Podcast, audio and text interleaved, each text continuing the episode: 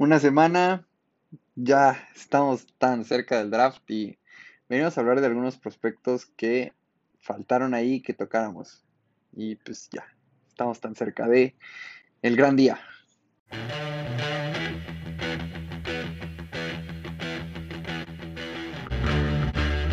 Uno.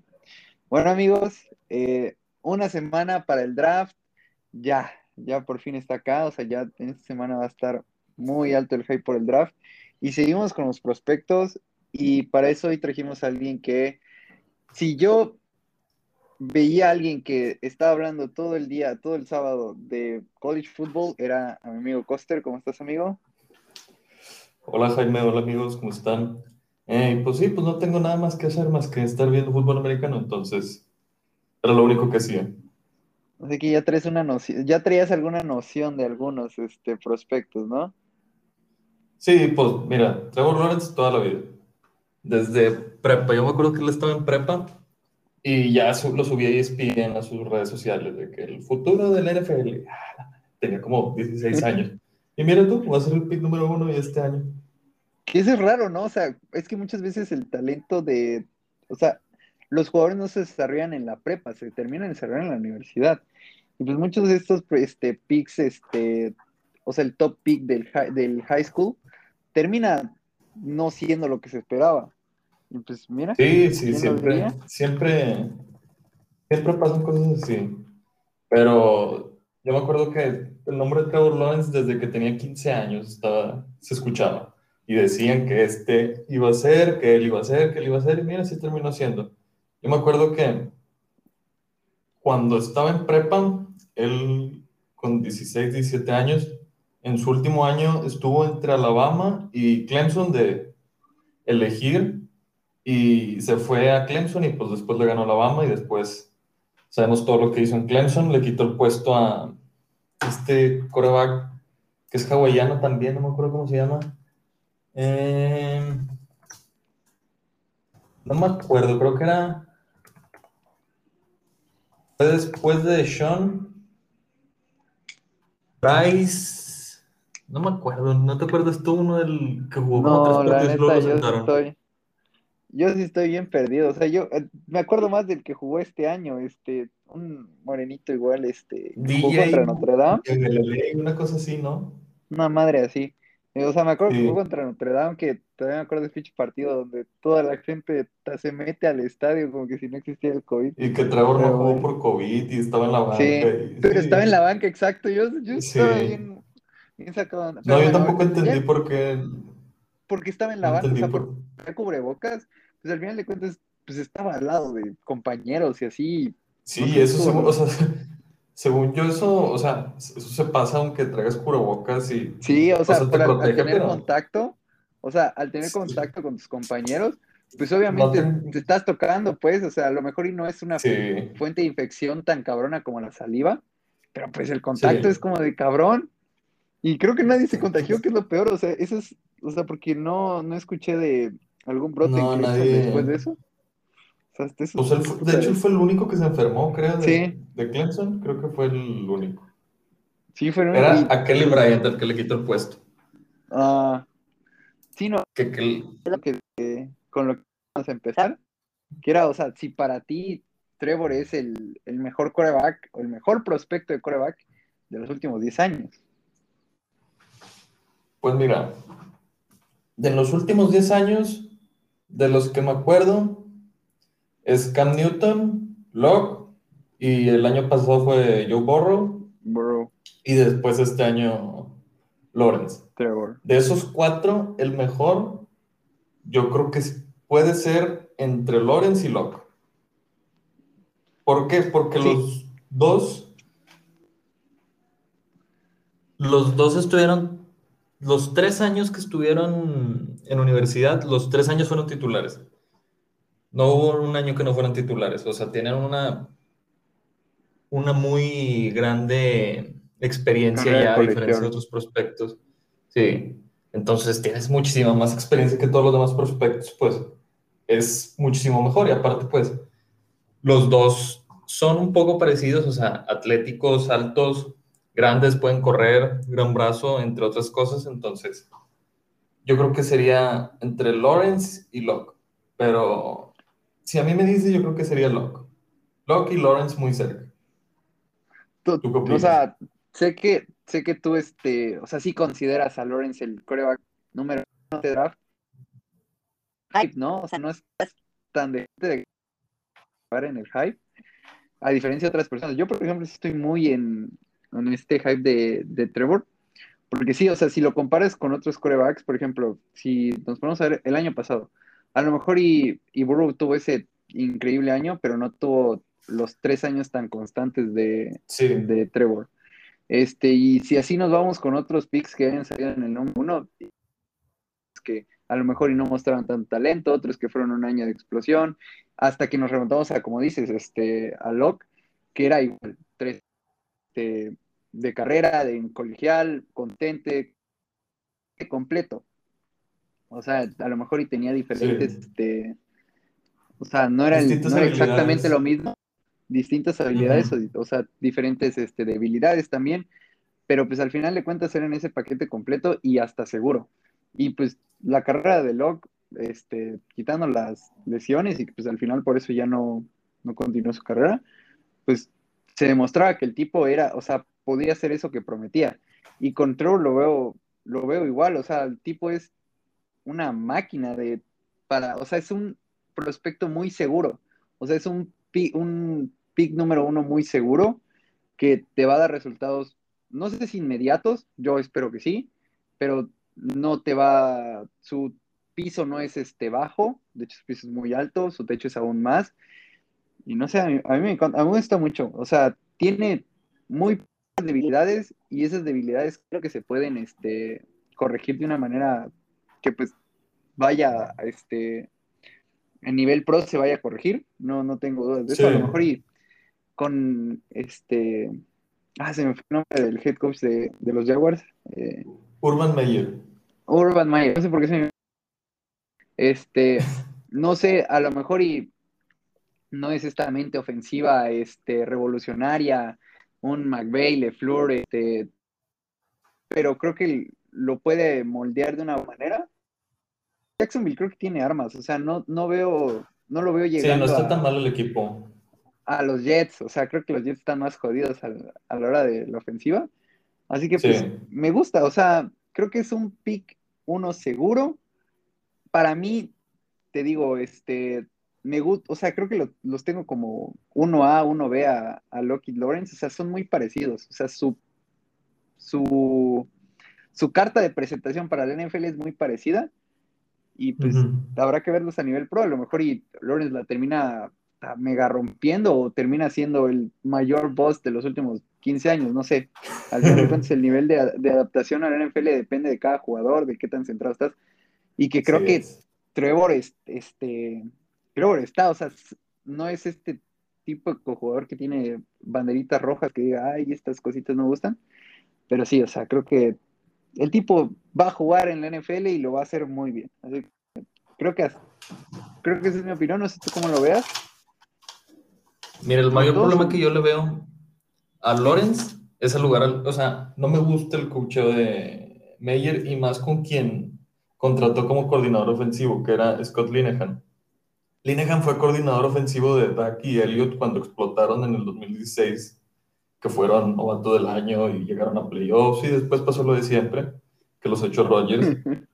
Pero el siguiente año ya no, o sea, la ofensiva era muy predecible y no tenían ideas distintas, entonces no me gusta tanto eso, porque fueron dos años en los que fue Linehan el coordinador y no, Nunca hubo, o sea, sí, y luego ves lo que hace que Moore ahorita con, lo, bueno, lo que estaba haciendo con Dak en las primeras semanas de este año y todavía el año pasado, y decías, el talento estaba ahí, porque no lo supieron explotar? Entonces no me gusta tanto eso, que Linehan va a ser el que va a moldear a Lawrence, pero Meyer es un buen coach, en Ohio State lo hizo bien, lo hizo muy bien, fue el primer campeón en este tipo de desde los college playoffs fue el primer campeón con Ohio State, con Zeke Elliott y todos ellos.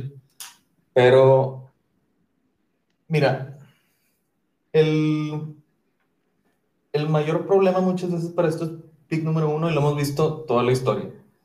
Lawrence va a ir a una franquicia que... Sí. La expectativa que tienen de Lawrence ahorita en Jacksonville es va a llegar y va a salvar la franquicia. Y no es así. Es un proceso largo, es un proceso... El año pasado lo vimos con Borro, tiraba 38 pases por partido, terminó con la rodilla quebrada, no sabemos cómo va a regresar. Soy el mayor fanático de Joe Borro, pero nadie sabe cómo va a regresar, si va a regresar igual.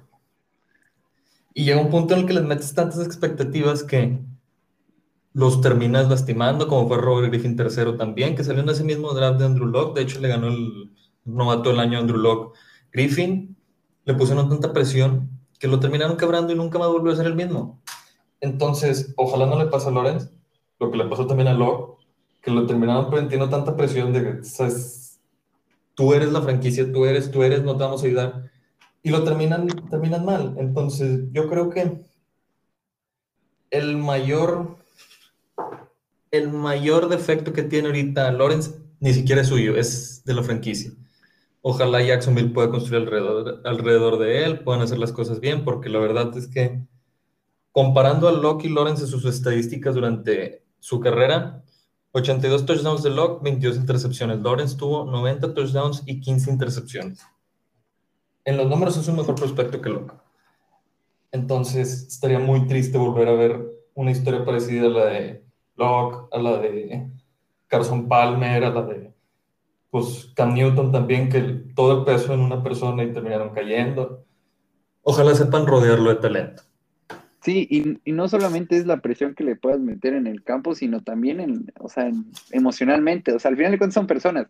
Muchas veces se nos olvida eso a la hora de hablar de jugadores o de prospectos. Son personas que una de esas no pueden con la presión de nivel NFL. O sea, a lo mejor y les empiezan a no salir. O, sea, tipos que están tan acostumbrados al éxito. Exacto. Por ejemplo, Trevor Lawrence, que lleva toda su vida siendo el mejor en lo que hace. O sea, desde la prepa, la universidad llegó y se adaptó de una manera increíble. O sea, en sueño de freshman fue campeón. O sea, ya con eso. En la prepa no, no perdió un partido. Toda su etapa de prepa no perdió un partido. Y en Clemson no había perdido un partido. Su primer partido perdido de los últimos cuatro años había sido contra LSU. O sea, un partido perdido en cuatro años. No está acostumbrado a perder. Y va a llegar un equipo en el que va a perder. O sea, no va a llegar un equipo el cual va a estar o sea, si, bien le va a los Jaguars, van a ganar seis partidos, o sea, y por ahí seis, siete más o menos, y si les fue bien. Este, Así que es, algo que también en la cabeza de estos prospectos pega. Eh, por ejemplo, el año pasado Joe Burrow empezó este, con este tipo de declaraciones de, no, pues es que yo estoy muy acostumbrado a ganar. Y en el momento en el que veía que los Bengals nomás no podían ganar, pues ahí es donde mis respetos para él, o sea, su mentalidad no bajó. Obviamente pasó lo de la lesión, pero el tipo seguía lanzando, teniendo partidos de más de 300 yardas, este, siendo la única salvación de, ese equipo. Y pues al final de cuentas creo que este, también va mucho, va mucho con eso, con la mentalidad del prospecto, que tan bien sepa adaptarse a, ok, voy a pasar años en los que voy a tragar mierda para ya después, este, y en los años más complicados, porque es en los que tienes que adaptarte, o sea, es algo muy, es un proceso muy complicado que va a tomar tiempo. Eh, yo sí, la verdad, confío mucho en que él pueda, este, que pueda hacerlo. Y aparte te digo, creo que Jacksonville, a pesar de hacer, o sea, para hacer un pick uno, no tiene tan mal equipo. Así, sobre todo la ofensiva. Así que creo que hubiera sido peor llegar, o sea, creo que los Bengals del año pasado eran peores, hasta los Jets de este año son peores, o sea, así que hasta ahí creo que están bien. Este, pero bueno, y creo que, ¿sabes por qué quería hablar de Trevor? Porque, o sea, desde que se anunció que Jacksonville era el pick 1, nos olvidamos de él. O sea, como ya sabemos que el tipo es semi sí. y ya sabemos que van a ser los Jaguars, como que todos dijimos, no, pues el pick 1 ya está. Empezaron a salir más historias. Sí, o sea, empezamos a hablar de los Jets, de los 49ers en el momento que hicieron el trade. Hablamos de otras cosas porque de los Jaguars ya sabemos cuál va a ser el pick. De hecho, ya está en, no sé si viste un tweet que puso de este su ¿cómo se llama? su fundación. Recibió muchos donantes de Jacksonville y le dijo, no, pues es que ah, gracias a todos estos donantes de Jacksonville, este, próximamente nos vamos a ver. O sea, es como que, pues, bueno. Sí, porque eres, está más que cantado que es el pick número uno. Y pues, sí. ojalá, ojalá tenga una temporada novato como la de Justin Herbert. Ojalá. Que es el coreback, es el que más me recuerda es Herbert, o sea, alto, fuerte, atlético, gran brazo, inteligente, entonces yo creo que, puede tener una temporada como Herbert. Me va a salir un poco de lo que te había dicho, pero ¿qué opinabas de Herbert el año pasado? O sea, tú sí te esperabas este mega breakout de super coreback. Es que no. O sea, yo sí tenía, por ejemplo, yo sí ponía a Herbert en los Dolphins. Sí ponía a Herbert como el segundo coreback. Pero no tanto por sus habilidades. O sea, sí se me hacía muy bueno. sobre todo ese brazo, esos pases este, profundos me encantaban. Pero sí tenía algunas cosas que decías, cabrón, o sea, no. Y yo lo ponía en los Dolphins sobre todo porque tú, eh, con esto de la lesión de la cadera, que no sabías si iba a tener una durabilidad, dije, bueno, pues voy por el coreback más, este, más durable. Pero esa explosión que tuvo y en los Chargers, que tampoco, o sea, sí está aquí en Allen, pero no lo tuvo mucho tiempo. Sí, o sea, wow, o sea, ese cabrón sí, respeto esos breakouts que no te esperas, pero... Y ahí es donde entra lo que estás comentando antes del qué tan importante es el coacheo en el colegial. Herbert siempre fue atlético, siempre fue bueno, pero en Oregon no le daban la oportunidad de demostrarlo. Oregon tuvo el año pasado, tuvo, creo que fue el, rompió el récord de más pases pantalla lanzados en una temporada. El 21% de los pases de Herbert eran pantallas. Y lo dejaban, no lo dejaban salir de eso, lo, lo, protegían mucho, pases cortos, pases cortos. Y como que llegó a Chargers y fue, la ofensiva es tuya, haz lo que quieras, y fue donde empezó a explotar.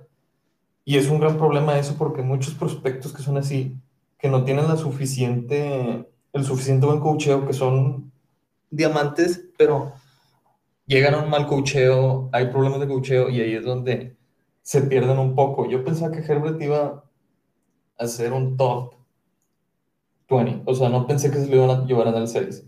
Yo quería que Chargers agarrara a Isaiah Simmons ¿Te acuerdas de sí, Sí, porque es yo que... lo creía. Y Isaiah Simmons ahorita te está dejando muchas dudas. Sí. Pero sí, yo lo quería. o sea...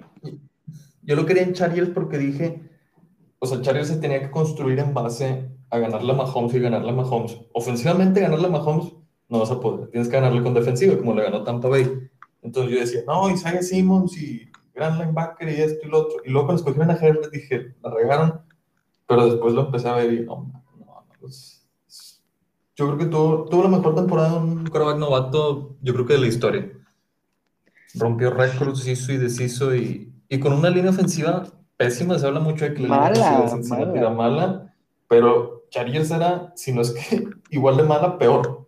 O sea, lo que hizo Herbert este año fue increíble creo que Herbert era top 3 quarterback, este, o sea, que mejor lanzaban con presión. O sea, ahí te das cuenta de, lo que hacía el tipo. O sea, lo veías compitiendo con otros quarterbacks elite en este, lanzando en presión y dices, o sea, este, y en su temporada de novato.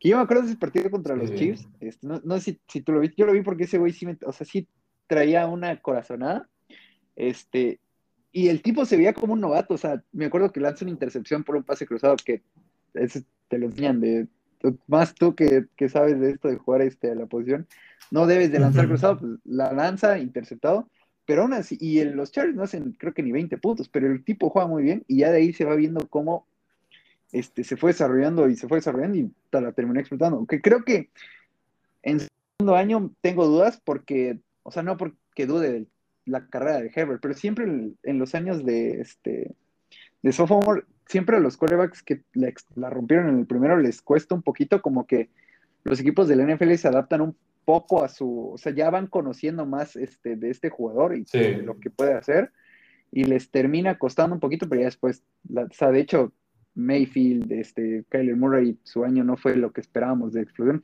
Creo que igual le puede pasar a Herbert, o sea, no, no creo que vaya a repetir este super año, pero en un futuro te la va a romper. Pero bueno, este, pasemos al siguiente tema que es, eh, pues hay muy, bueno, solo hay un defensive tackle con eh, calificación de primera ronda. Y pues tú que es de Barmore, tú que es del tackle de Alabama. Mira, yo soy no tan gran fanático de él, pero me gusta lo que hace. Es un poquito inconsistente a veces, pero es un monstruo. Mide 1,96, pesa 141 kilos, fue titular en Alabama eh, los últimos dos años, pero desde su año de novato en freshman se rotaba en la defensiva con Quinn Williams, que ahorita es el tackle defensivo de los Jets. Es un, es un buen prospecto. Yo lo tengo que se va en mitad, desde, lo puede agarrar hasta Vaqueros, pero ojalá no lo agarren. Pero después de ahí, Arizona, desde Arizona hasta el pick número 10, 15 de la segunda ronda es el rango en el que se puede ir. Es, tiene buena técnica, tiene buenas manos, pero le falta todavía trabajar mucho en eso, que es algo muy normal en este tipo de prospectos de línea defensiva y línea ofensiva, porque muchas veces en college te, te dejas caer un poco más en tu talento nato y pues en la NFL no puedes hacer eso.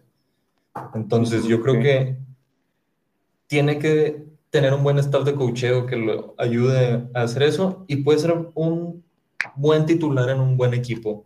Yo lo creo, los equipos que más me gustan para que lo seleccionen es los Vaqueros en segunda ronda, los Saints, los Raiders, los Bengals y los Cardinals. Son los equipos que yo creo que pueden utilizarlo de la manera en la que lo utilizaban en Alabama, que eran una 43, el tackle defensivo, técnica 1, técnica 3. Entonces, me gusta esos equipos para que lo puedan seleccionar mitad de primera ronda, mitad de segunda ronda. Yo creo que se podría ir. Sí, de hecho, este, ahorita hablando de lo de dónde crees que se vaya, este, hace poco estuve, hace como una semana en unos reportes que había muchos equipos que si lo tenían en su primera ronda no lo iban a dejar pasar, sobre todo estos equipos de, este, de la primera ronda baja. Y creo que se le puede ayudar, o sea, al final de cuentas va a llegar algún equipo no tan malo y que puede tener una buena defensiva. Este, por ejemplo, como dices, puede ser una, los Saints puede ser una pieza, o sea, tener a JJ Watt, a este de, que acaba de llegar, es el, el que se lesionó de la, del ACL, ¿cómo se llama? Este, el de Chandler Jones, Chandler Jones, no, no, no, Chandler ah, Jones, o sea, Arizona. entre JJ Watt, Chandler Jones en Arizona ponerles ahí a Barmore, pues va a tener este, va a tener muchas oportunidades de brillar. es una posición que este, sí, muy sí me gusta, nada más que sí, como dices esto de que hasta esta última temporada logró asentarse como titular, sí me da algunas cositas ahí que digo, bueno, o sea, lo, este, banderita roja, chiquita, pero nada de qué preocuparse, o sea, creo que es, este, si, no tuviera este, esta inconsistencia, creo que el tipo estaría hasta el nivel de, otros defensive tackles que han salido en otros este, drafts mucho más arriba. Y como dices, tiene una técnica muy buena y es, es muy rápido, o sea, es rápido, pero a la vez este, no tanto en velocidad. De hecho, su Pro Day no fue tan, tan bueno, sino que es, o sea, es de estos bull rushers, este, no sé cómo decirlo en español, que te van y atacan y van Sí, te empujan para atrás, que la presión que crean es empujándote para atrás. es lo que. Eso es, y eso en, nivel NFL es algo que se va, su técnica se va a ir desarrollando, pero que tiene ahí el talento.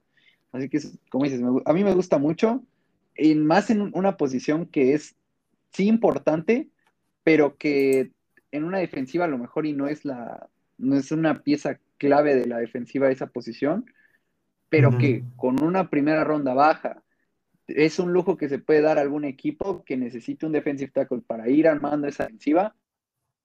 Eh, que ya tengas algunas otras posiciones más importantes cubiertas, un pass rusher. Este, este, a los Browns ahorita te voy a decir quién, este, quién, quién, este, qué otro prospecto de primera ronda me gusta para que agarre a los Browns. Pero pues ahí con, con Miles Garrett, con este, el eh, Jevon Clowney, pues en una de esas dices, bueno, pues vamos a armar una mega línea, mega línea defensiva con, con y pues adelante, ¿no? O sea, ya que tienes otras piezas, puede ser una muy buena pieza que llegue a culminar una buena defensiva, ¿sabes? O sea, pero tampoco lo veo como este, este jugador que te cambie una defensiva totalmente. O sea, no, no le, no le veo este Aaron Donald de esta capacidad, ¿no? Sí, sería un titular, o sea, los primeros años sería un titular sólido, o sea, bueno. No, no excelente, no elite, ni tampoco malo, o sea, sólido, bueno, hace el trabajo. También otro ah, prospecto que me gusta así de interior de línea defensiva es Boogie Basham de Wake Forest. Es... E, el, el otro tackle, el defensive tackle, sí, lo vi. El, ayer que me mostró, que mi amigo aquí me mostró un, un mock draft muy chingón. Este, ahí lo ponían en los Saints, o sea, y el tipo dijo, o sea, en la segunda ronda lo agarraron y dijo, no, es que este tipo es en los Saints la rompe. Pero sí, ¿qué opinas de él? En este año solamente él fue titular dos años. Durante estos dos años tuvo 15 capturas, 7 tacleas para pérdida en 19 juegos. O sea, unas 0,6 capturas por partido, entonces son muy buenos números.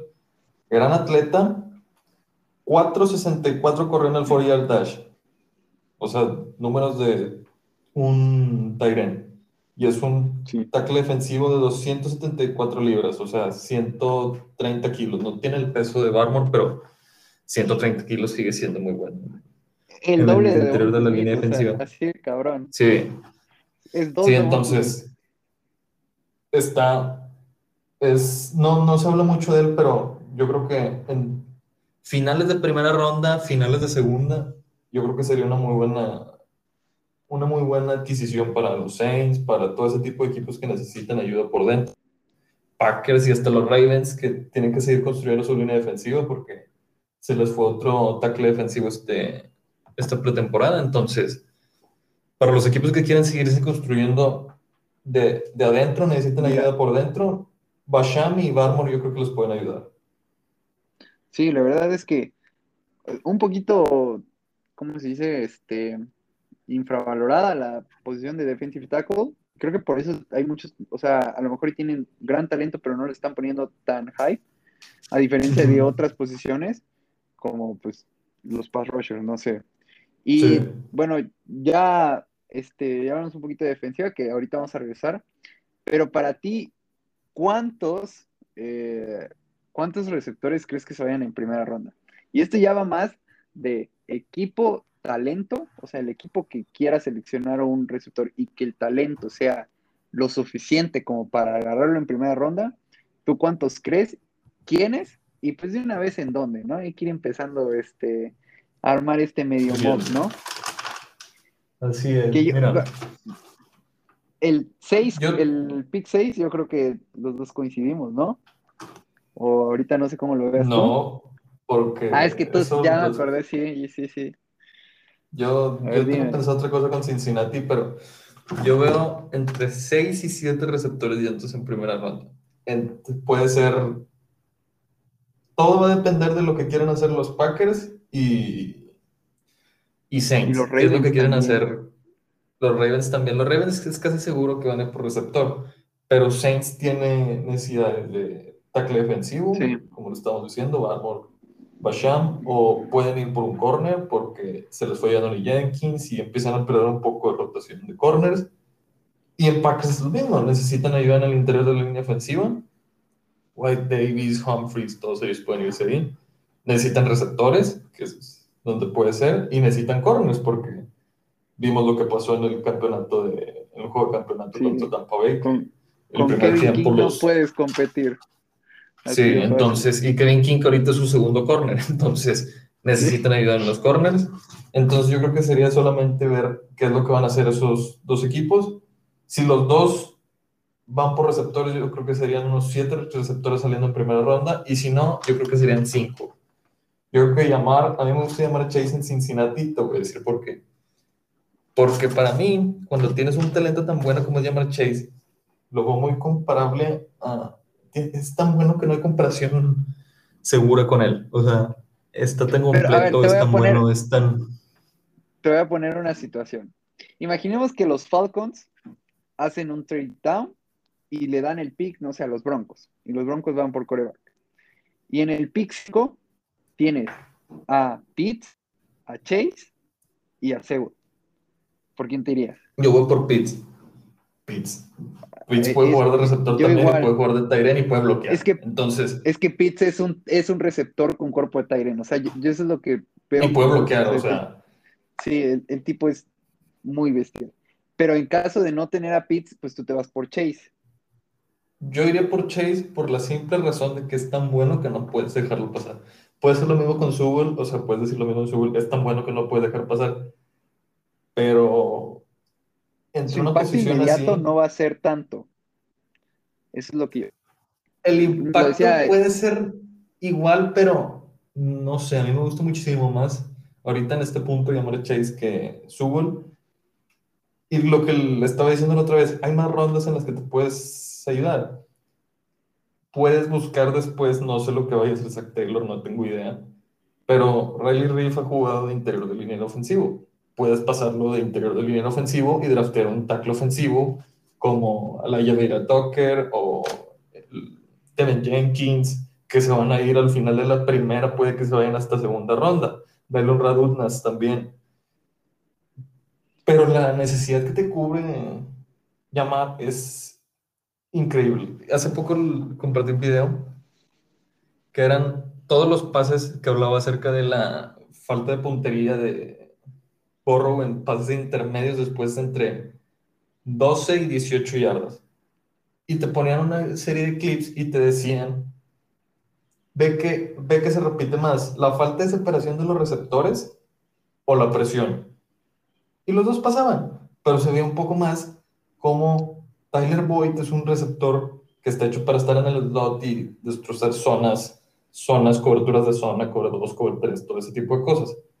T. Higgins es un receptor más físico, puede jugar en el, interior, pero es un receptor físico, es un receptor que va a agarrar un balón entre varios jugadores, es un buen jugador también. AJ Green, pues, no, era la sombra de AJ Green en la temporada. A veces veías los juegos y el pase iba adelante y iba caminando, o sea, ya... Descarado. Había problemas ahí. Sí, o sea, veía la bola y caminaba. Entonces, lo que llamar le daría esa ofensiva es puede hacer todo. Puede separarse el man to man. T. Higgins y Boyd tienen problemas con eso de separarse el man to man. Contra Pittsburgh, el primer juego lo vimos, que fue una tunda que quedaron 33 a 10, algo así, capturaron como cuatro veces a Borro, porque no se separaban. Pittsburgh dijo, te voy a jugar man to man todo el partido con, dos, con un safety haciendo espejo con tu quarterback y no vas a avanzar. Y no lo avanzaron, porque no podían generar separación. Llamar Chase puede generar separación. Entonces, ese es el punto más claro que yo puedo ver por lo que iría por llamar Chase. A, a, mí lo que me encanta de Chase es, o sea, como dices, esta capacidad de generar separación con su propio cuerpo. O sea, el tipo entra en contacto con el corner y, o sea, es, un contacto de juego, gana todo. O sea, en, estos pases de 50-50 los gana todas. Y sí, o sea, podría ser mucho más explosiva la, la ofensiva de los Bengals. O sea, la cosa es aquí, ¿quién es? O sea, ¿qué van a hacer los Bengals? O sea, yo creo que, para, como lo decíamos la otra vez, creo que la decisión correcta son las dos, o sea, lo que agarres estará bien. Así es. Ahora, creo que, los Bengals por la fácil, o sea, no los veo siendo este equipo valiente que arriesgue por el receptor, que se van a ir por la fácil. No pudimos proteger a nuestro coreback, encima se lesionó, vámonos por el tackle. Creo que eso es lo que van a hacer. Ahora, que agarren a, a Chase, se me haría muy este, interesante. O sea, se me haría interesante, creo que sería un buen fit.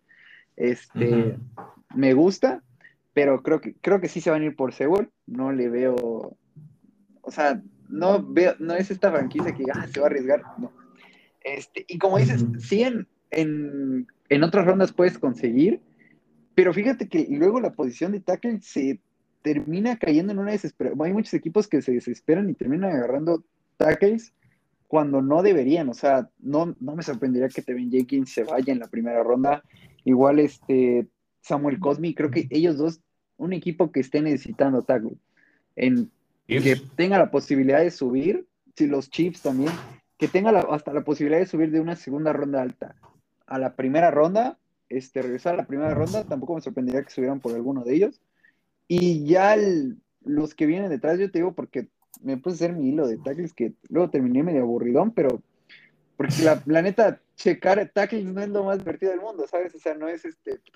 Checar sí, es un poquito complicado. Tedioso. Sí. Este, no creo que haya tanto tal. O sea, de hecho, creo que hay hasta más talento por ahí de cuarta ronda, en la cual hay, es talento que no desarrollado, pero que puede llegar a este a desarrollarse muy bien a nivel NFL, que en la segunda, tercera. Así que, no sé, creo que el, el pick de los Bengals será Sewell. De una vez voy, voy este, eh, spoileando mi, para mi quiniela del draft. Eh, y creo que el 6, en el pick 6 estará, este, ahí sí estará Chase con los Dolphins. Sí, pues Chase, yo creo que Chase está cantado. Del 6 no va, del 6 no pasa. Sí, no pasa el 6 ni aunque Dios quiera, o sea, ya... Igual, si hacemos recuento, por ejemplo, este, del, ponte, si los Dolphins no, este, por ejemplo, ya llegan en un punto en el que el pick 6 no están ni Pitts ni Chase, ¿qué crees que harían? Yo creo que ahí, en una de esas... Yo, yo escogería Sewell. ¿Por qué? Porque siguen, Brian Flores tiene esa psicología y esa mentalidad que es muy buena de construir primero la ofensiva, la, la línea, línea defensiva, línea ofensiva. Armar Lo hizo desde que llegó con los tackles defensivos de Clemson, las alas defensivas, empezó a construir sus líneas. En ese caso, ahí sí entra el hecho de que tienes un pick en el 18, hay siete receptores, bueno, yo tengo siete, ocho receptores que son de primera ronda. De primera ronda, sí, yo también. Alguien va a terminar cayendo. Un, receptor va a terminar cayendo, ya sea Waddle, ya sea Smith, ya sea Bateman, ya sea Tony, cualquiera de esos va a terminar cayéndote. Entonces ahí sí sería, ¿sabes qué? Voy a agarrar un tackle ofensivo. Y ya con Sugul completas tu línea ofensiva, no te tienes que preocupar de línea ofensiva los próximos 10 años y ya, tienes listo todo eso. Entonces, si no, estás, si no está Chase ni Pitts para Miami, yo creo que la decisión más inteligente sería Subur y ver en el 18 quién está, Waddle, Smith, Moore, Bateman, Marshall, cualquiera de esos yo creo que serían buenos. Es que, ¿sabes? También pasa mucho que los, o sea, depende mucho el contexto del draft si se empiezan a ir receptores en, en los primeros picks, o sea, por ejemplo, ahorita se me ocurren, los Lions dicen, no, pues, este, voy por mi receptor de este en primera ronda, porque ya perdí a dos, a mis dos. Sí, porque ya perdieron a todos. Este, y van va por Waddle, ¿no? Y en el 11 dicen los Giants, pues vamos también por este, por, eh, por Devonta Smith. En el 12 los Eagles dicen, pues también nosotros ya se están yendo todos los receptores, vamos a ir y en una vez termina no llegándoles un receptor, por ejemplo, a lo mejor y Tony, que pues, a mí me encanta Tony en el 18, pero una vez hasta algún equipo en el 15 o por ahí que le quieran, no sé, en una de esas, los Chargers, porque son los Chargers, se termina agarrando un receptor para, no sé, para ponerle más armas a, a Herbert. Miles de cosas pueden pasar en el draft como siempre han pasado. Así que no sé, y además, eh, yo, yo siempre tenía esta mentalidad de que los tackles izquierdos eh, muchas veces tienen un mayor valor en el nivel NFL por ser el lado que cubre el coreback. O sea, el, lado, ciego del coreback. La cosa es que aquí tú es, es, es, zurdo. Así que su lado ciego es el, el que cubrieron el año pasado. Así que no sé. Así que no sé si vayan a pagar un pick top 6. En una de esas hasta mejor se tiran para atrás. Eh, y sí, el talento está, el, talento de Sewell es increíble, o sea, el tipo es, desde el Army Tonsil creo que no, no había un tackle, este, un prospecto de tackle así. Espero que no salga este marihuano también, porque si no se va a caer en el... Sí, sí va a caer hasta el 20. Al, 18, ahí, le termina cayendo. Sí, se van a llevar a llamar y a Sewell los dos. sí. Y bueno, ¿algún otro receptor que te guste para que caiga en primera ronda? ¿Y en dónde? por ejemplo, eh, yo te digo, el Washington Football Team no me sorprendería que también vaya por un receptor en primera. No me sorprendería para nada. Pero entre lo que estás diciendo de que van a ir por un quarterback, están tratando de hacer todo lo posible por ir por un quarterback. Y entre su línea ofensiva que necesitan un tackle ofensivo, mm, no sé qué susceptible sea. Y más en una clase de receptores tan profunda, no sé qué tan posible sea Mejor es el problema. Es decir, a cuarta ronda, ver quién está en los receptores, porque ya tienes un muy buen receptor que es este McLaurin y tienes unos receptores regulares por ahí. Entonces, pues no es una necesidad extremadamente como lo es tackle ofensivo, porque ¿quién va a ser tu quarterback? ¿Fitzpatrick o el, el que se el que destrozó los En el 18, en el 18 no sé si agarres este, no, no creo que vayas a agarrar, si ya se fue hasta Mac Jones, sí, complicado. No, no, puedes, no puedes agarrar a David Miller ahí. O sea, ya sería. No, es que. Sería ah, esto del draft. Sería meterte en el top 10 y agarrar Trey Lance. A mí me encanta Trey Lance. Igual a mí. Mac Jones, no, siento que si te vas al 8 y mandas cuatro picks de los siguientes drafts por Mac Jones, no es lo más inteligente. Teniendo a, al este, no me acuerdo cómo se llama el que destrozó los Bucks en, en playoffs y luego a Fitzpatrick. Ah, este, Y vas a vender el futuro.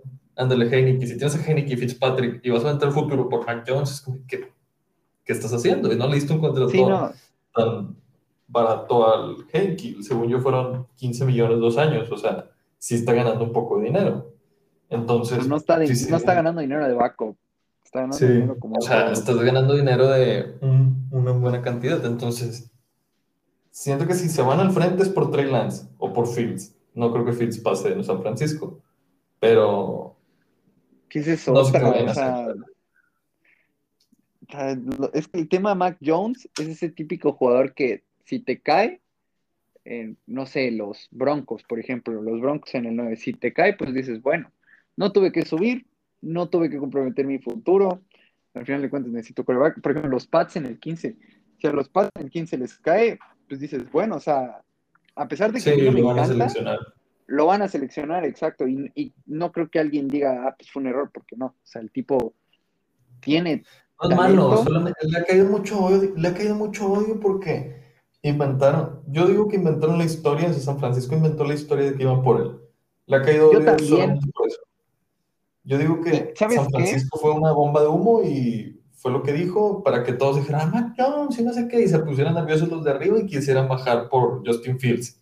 Y el día del drama escogieran tres a Fields y va a quedar Lance y Mac Jones para que se mandó todo el futuro por Mac Jones o Trey Lance cuando pensaron que estaba Justin Fields. Yo y ahí creo que, fue de los Falcons, o sea, porque este tipo de estas este, teorías conspiranoicas, justamente ese día, este, es Adam Schefter el que dice lo de que se sorprendería si Mac Jones no es el pick top 3. Y una hora después, él mismo anuncia, los Falcons están dispuestos a hacer un trade down para que subiera el quarterback. Yo creo que ahí fue una llamadita. Y luego en otra entrevista, Schefter dice: No estoy tan seguro del pick de Mac Jones. O sea, ya le cambió, nada más que eso no, no salió, no salió tanto. O sea, pero ya le cambió y dijo: No estoy tan seguro, es el más probable, pero están explorando otras opciones. Ya hicieron el desmadre, ya van a decir, no, querían, querían revalorizar el pick de los Falcons, así de fácil, y no, nadie les dio nada, este, todavía no, de hecho yo creo que los Falcons ya no van a bajar, Sí, creo que se van a ir por el Pitts. Ya, ya vieron que el tipo es un talento monstruoso, dicen, papá, vamos a ganar ahora.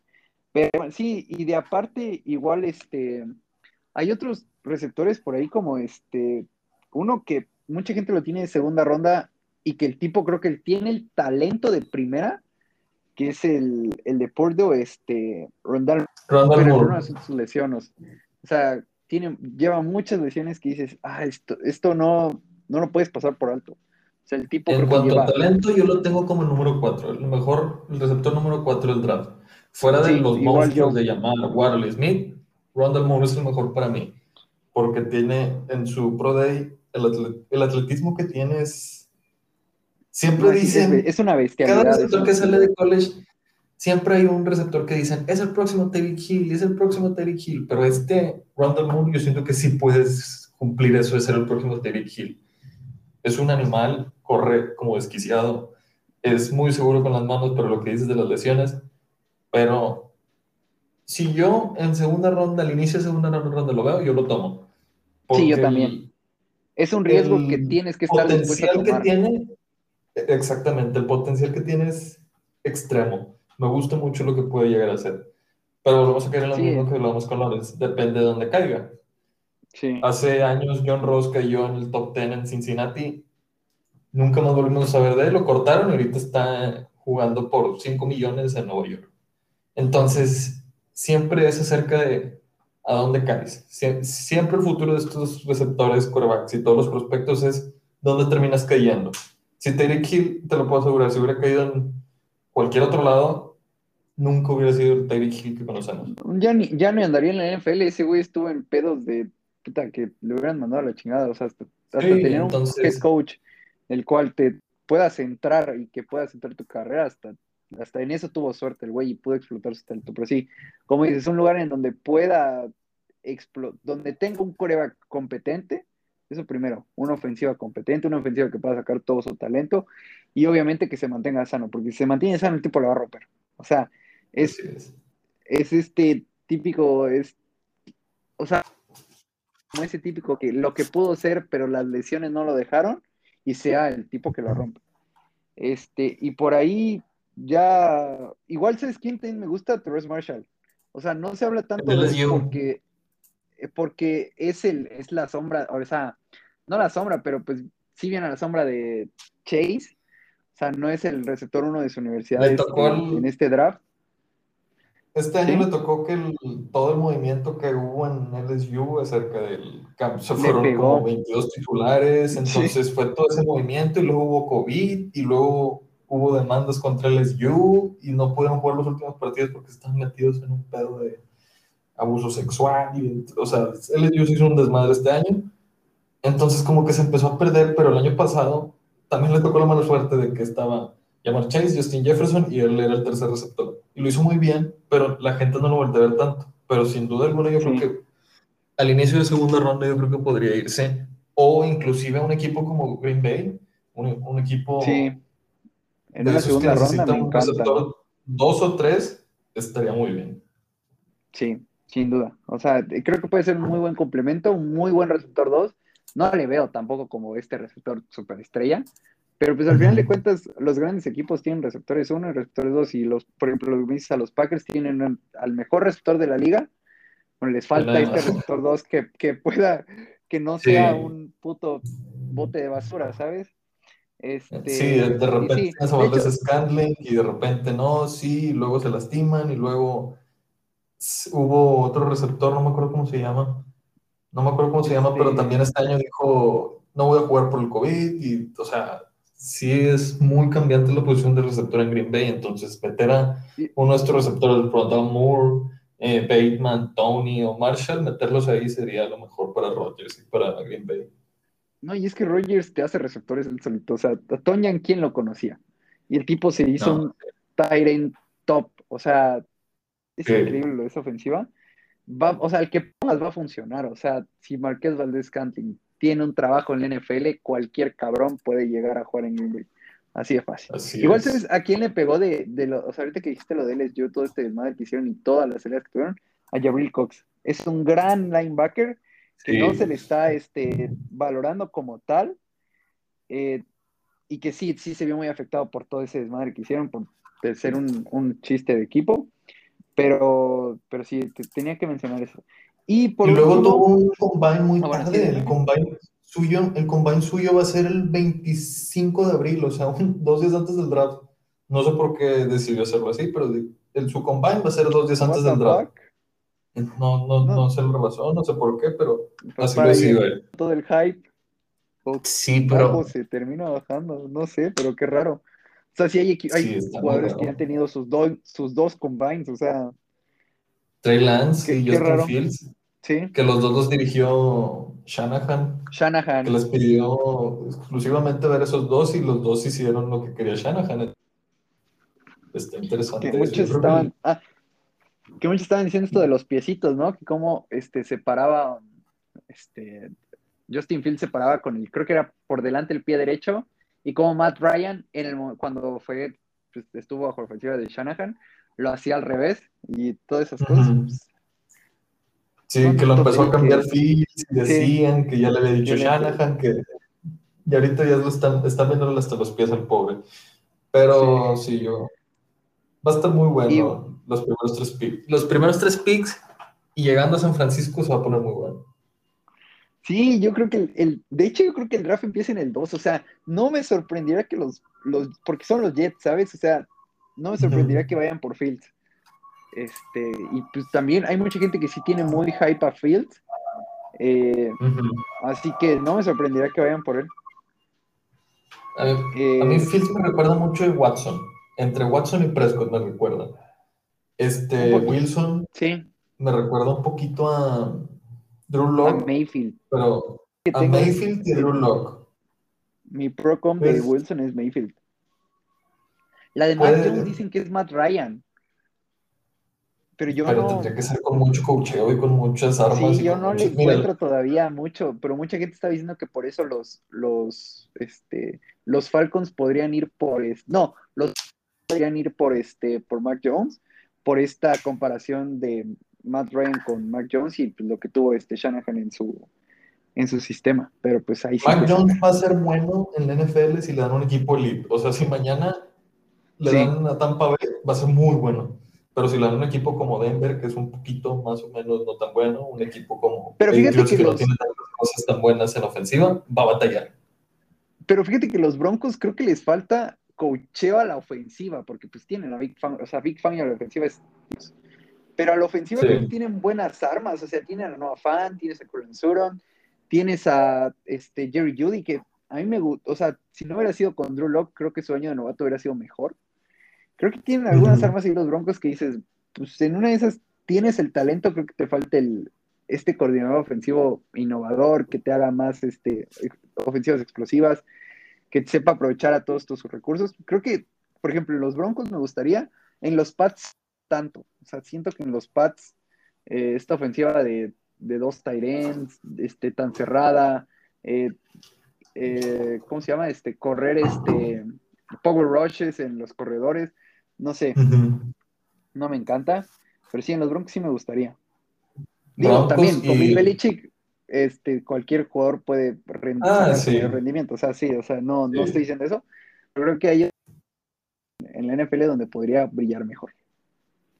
Sí, yo creo que hay Steelers también estábamos, estaba pensando en eso, Steelers podría ser, pero es muy difícil que Steelers vaya a ¿sabes que En primera ronda necesito un tackle ofensivo, un corredor y otras cosas, ¿sabes qué? Voy por un quarterback. No creo que lo hagan, aunque yo lo he hecho, pero no creo que lo haga Steelers. Para empezar, no creo que les caiga. Exacto, y no creo que empeñen su futuro, porque tendrían que empeñar su futuro, o sea, tendrían que dar cuánto. Entonces, me gusta el feed, me gusta lo que podría ser, pero no va a estar, no, no va a llegar. Sí, igual. Y bueno, este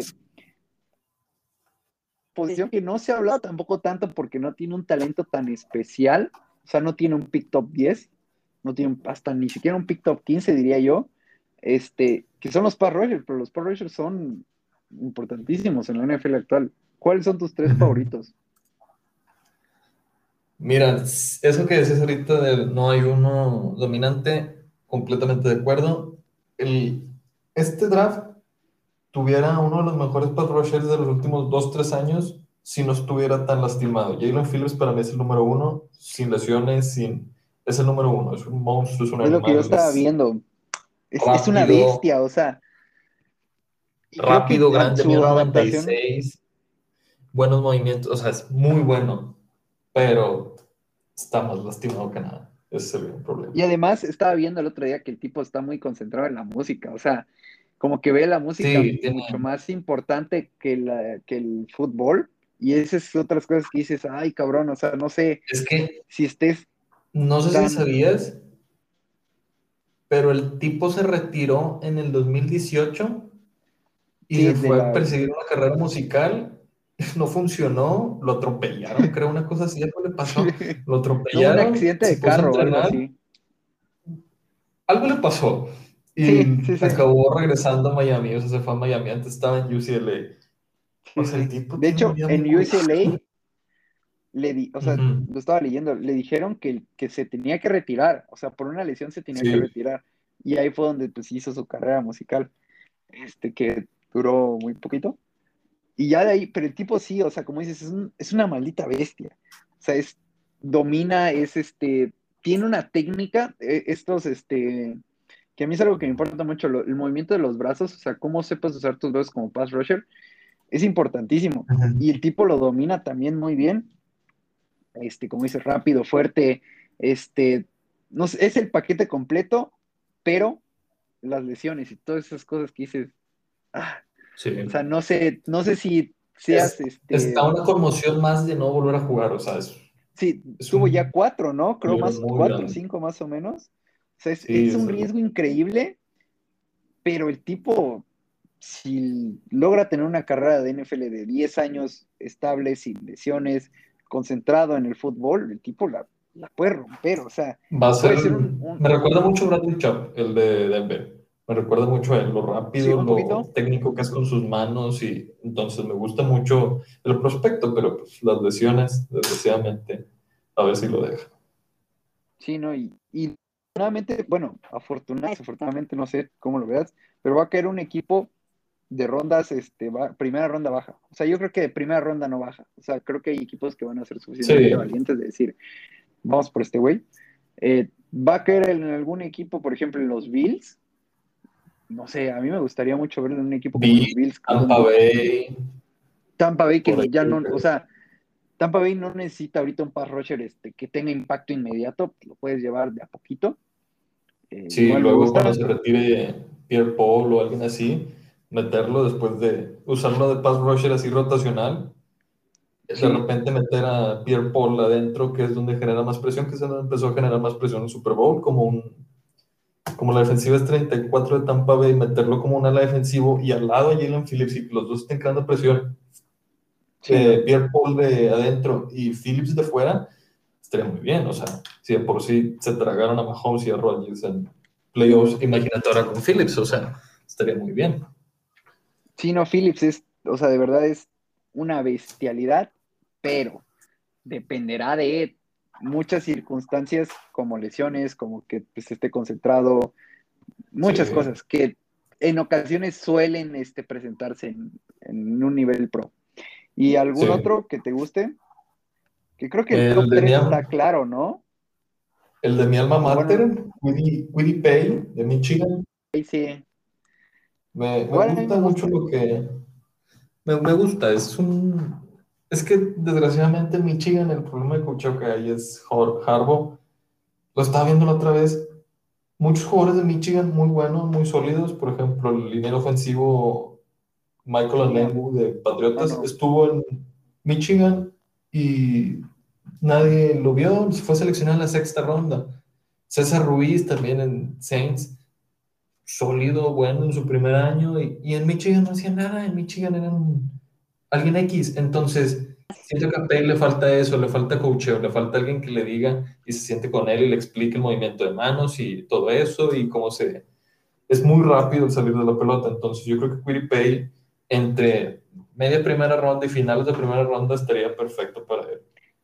Justo eso está, o sea, justo eso me di cuenta en el momento en el que empecé a entre ver tape, entre leer de, de Pay, le falta desarrollo, o sea, no es un tipo que va a tener impacto inmediato en la NFL, o sea, es un prospecto que tienes que llevar de a poquito, que como dices, tienes que enseñar la técnica, tienes que enseñar a usar sus manos, tienes que, enseñar a usar su fuerza, pero el tipo en un futuro, o sea, en unos dos, tres años puede ser un pass rusher dominante. O sea, puede ser muy bueno. Exacto. Este, pero sí, su primer año yo creo que no va a ser ni titular. O sea, sí, y no sé ni dónde vaya a caer pero dudo mucho que va a ser titular. Por ejemplo, ¿sabes en dónde me encantaría? En los Browns. Porque este proyecto ah. de Devon Clowney yo no me lo creo. O sea, creo que Devon Clowney va a ser un tipo de un año. Bueno, pues ese año puede jugar Cutie Pay detrás de, de, Devon Clowney, está rotando y pues tienes al lado Miles Garrett. O sea, te va a hacer la vida mucho más fácil. Sí. Este, creo que ahí podría ser una buena, como dices. También es, creo que es el mejor este, pass rusher que, que defiende el juego terrestre, este me gusta, o sea, es muy versátil. Y pues sí, a, mí me gusta mucho. Creo que el que menos me gusta es el que a todos tienen como el top uno, que es este, así es Oyolori, no sé cómo se pronuncia. Oyolari, sí. La verdad, creo que es, un, es un gran prospecto, es este, creo que es el más preparado para la NFL, pero no le veo. sí, no, pero no me, no me termina de encantar. O sea, sí es un tipo que en primera ronda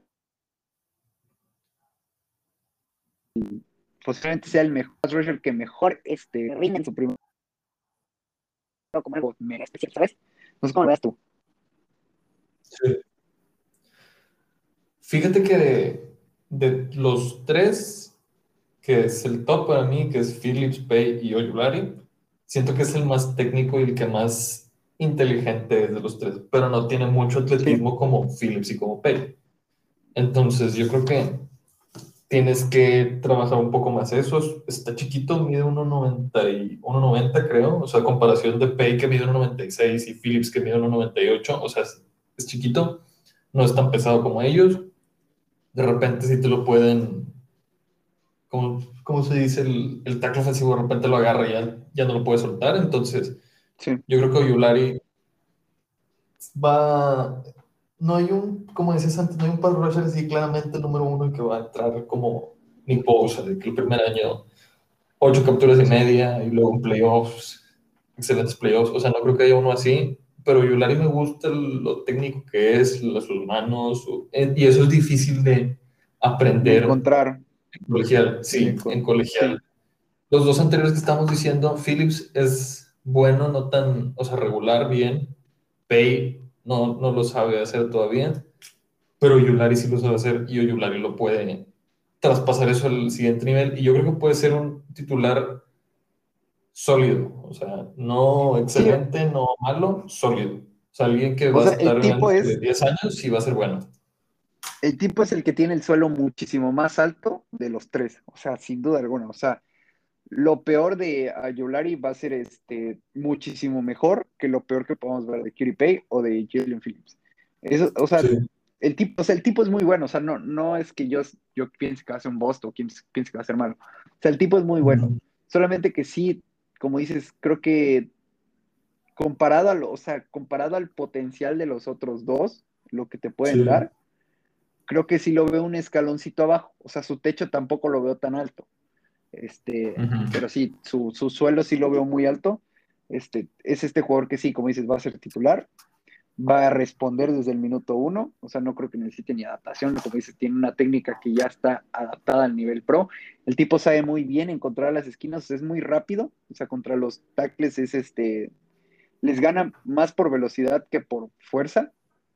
Sí. Este, es muy inteligente, sabe cómo utilizar. O sea, tiene las... Un ratoncito de área, se podría decir. Sí, tiene problemas en lo físico, pero es rápido, tiene buenos movimientos, sabe mover bien sus brazos, sabe hacer un buen swing, sabe hacer un buen rip, sabe hacer todo ese tipo de cosas que tal vez los otros dos no tengan tan bien pulidos. Sí. Y bueno, por último, ¿algún talento para ti que tenga, para ti sea de primera ronda claro y que creas que se vaya a caer a la segunda? Ya sea por su posición, ya sea porque los equipos de la primera ronda baja no, lo no necesiten esa posición y digan, bueno, pues lo dejamos pasar. voy a empezar diciendo uno, este, Pat Framer, el Tyrant de, de Notre Dame. Me encanta el tipo. Es, muy del Tyrant de Penn State que yo diga.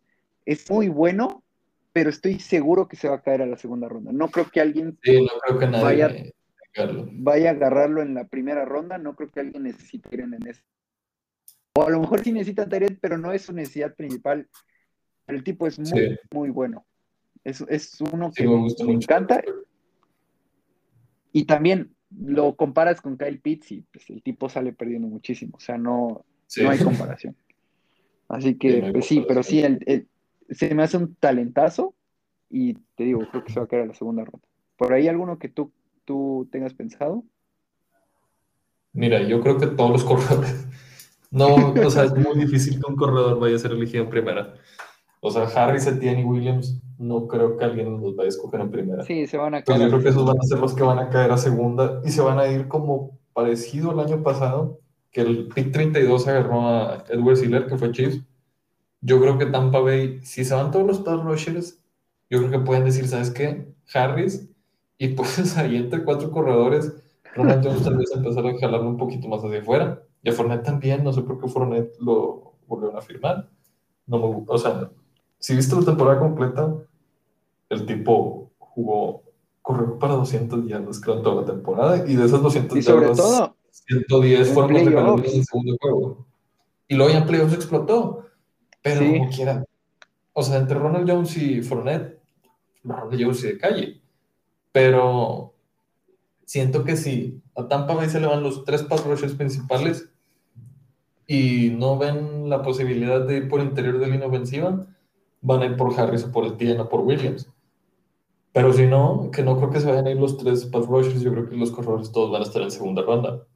Harris allí es el mejor corredor del draft, Me gusta mucho lo que hace. Es, es muy bueno. Hace lo mismo que Tien, pero tiene mejor físico que Tien. Entonces, los dos son grandes corredores, en mi opinión. Y van a irse como el año pasado, que se fueron dos corredores o tres corredores en los primeros 10 picks de la segunda.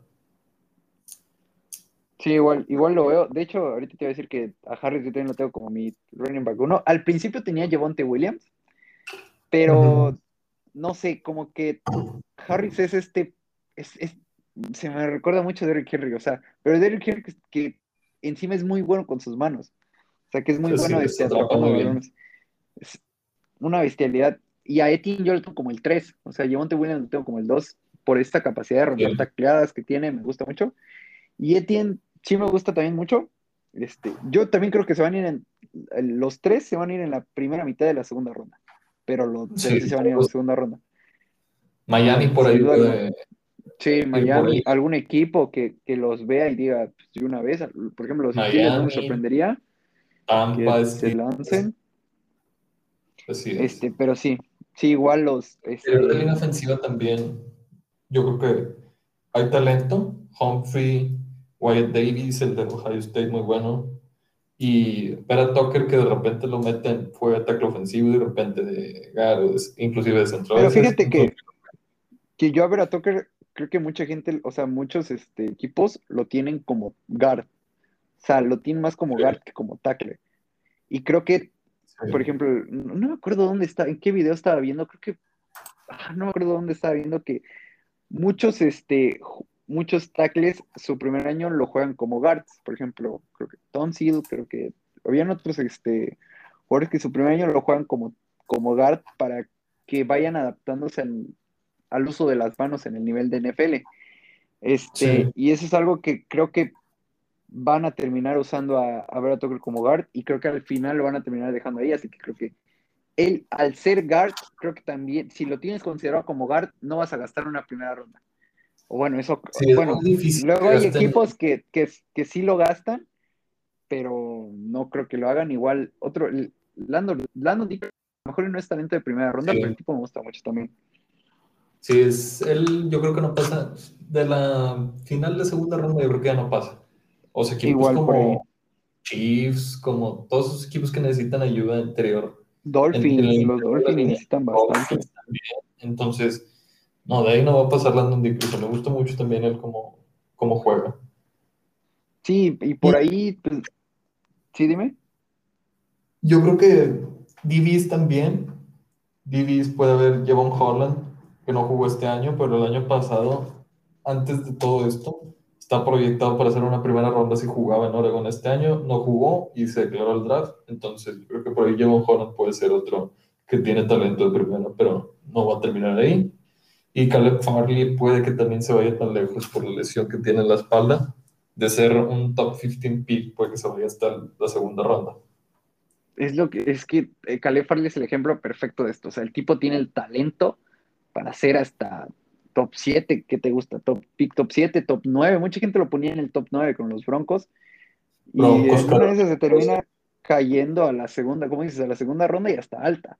O sea, hasta baja, que yo diga, o sea, mediados de segunda ronda, por ahí. Yo creo que sí lo van a agarrar en primera. Creo que el tipo tiene mucho talento y creo que algún equipo se va a arriesgar. Algún equipo que necesite urgentemente corner o a lo mejor y que tenga un buen grupo de corners que no tenga que usar tanto a Farley este año, sí se va a arriesgar. Pero sí, no me sorprendería. Por ejemplo, a mí me encantaba en Arizona. Arizona, a lo mejor y sí les falta este el cornerback este, shutdown y creo que van a tomarían el riesgo de irse por él. O sea, si lo ven, van a decir, pues, de una vez. Igual los receptores, creo que algunos se va a caer, o sea, entre receptores, igual clarísimo que alguien va a caer.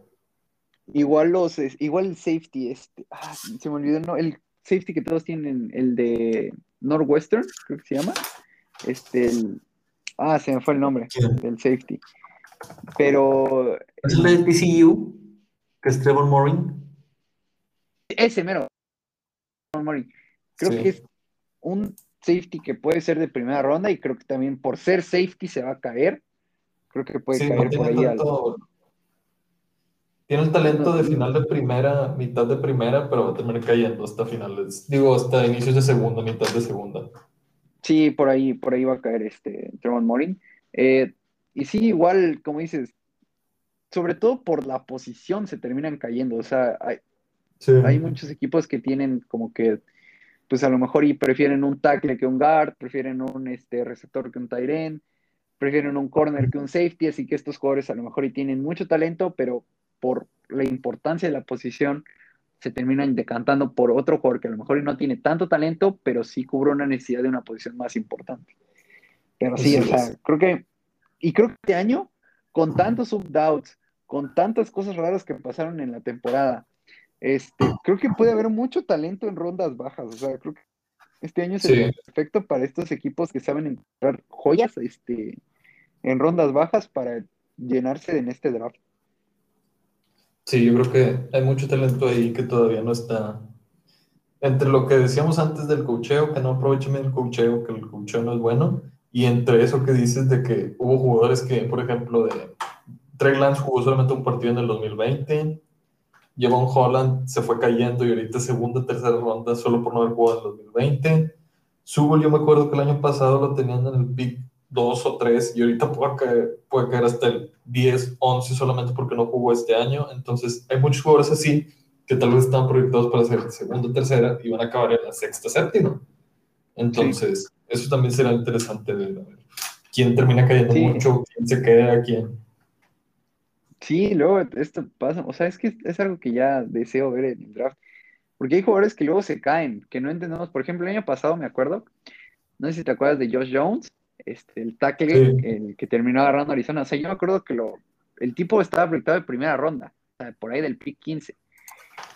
Y no sé por qué terminó cayendo hasta la tercera y decías, de hecho yo estaba, menté madres, menté madres, menté madres el, ese día porque los Rams tuvieron dos veces la posibilidad de agarrarlo y pues la línea ofensiva de los Rams era una basura el año pasado, bueno, hace dos años. Este, y yo estaba mentando madres, ¿por qué no la agarraron? Pero pues al final de cuentas me, me cayeron la boca, porque con esos picks que agarraron me gusta. Sí, tuvieron, tuvieron, muy tuvieron un buen draft. sí. No, sí, aparte de, es que la línea ofensiva, eso es algo que siempre he dicho, o sea, y que por eso siempre estoy con, con Rómulo cuando dice que las capturas son estadística de coreback, es que es muy cierto, o sea, a Jared veías ahí todo lampareado cuando le llegaba la presión, o sea, el tipo se veía presión y se tiraba. Y es como, pues ahí que puede hacer la línea. O sea, no, no puede hacer nada. Y pues se demostró, a diferencia en el juego terrestre, o sea, el juego terrestre de los Rams, los dos corredores funcionaron, bueno, los tres corredores funcionaron. Puta, la línea ofensiva dominó. Con, en un con el anciano de Whitworth, pero bueno, este. Sí. Pues eso sería, eso sería todo, mira, un gran rato aquí hablando, este, que ya terminamos de cerrar un poco de prospectos. Les aviso, ya les había dicho, este, que íbamos a hacer un mock la siguiente semana, el mero día del puto draft, que eso es algo que está muy chingón. Y va a ser aquí con mi hermano de Coster, este, de una vez, eh, para que nos vayan dejando sus sugerencias por ahí, este, algún pick que quieran, digan, ah, bueno, y vamos a tratar de... vamos a seguir, ¿verdad? Pero pues más díganos. Sí, sí, sí. O sea, vamos a hacerlo la siguiente semana por ahí, porque en una vez se confirma algún este, trade o algo así. Mejor tenerlo el, el mero día. Este, y pues vamos a tratar de aquí de analizarlo, de hacer nuestras teorías locas, este, no sé, va a estar divertido. Y pues bueno, creo que eso sería todo. Este, ¿Algún saludo que quieras mandar?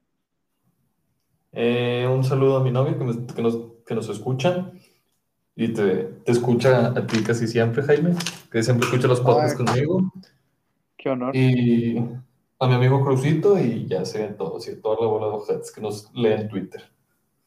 Yo quiero mandarle un saludo particular a Alexis, que ese güey nunca lo he saludado, nunca lo he saludado aquí. Y el tipo es, te lo juro que lo amo ese cabrón. O sea, es cagado ese güey. Es, o sea, es de los tipos que más digo, que más me hacen cagarme de la risa. Y creo que tú también, o sea, ahorita con tu risa dije. Ese güey es, muy cagado. Sí, imagínate regalarle un teléfono de tu mamá a una morra que ni conoces, es para matarlo, pero bueno. Un saludo, mucho. Este, pues bueno, creo que era el único saludo en particular que quería, pues ya saben a toda la receta de Twitter. Este, y pues bueno, sería todo. Nos vemos la siguiente semana.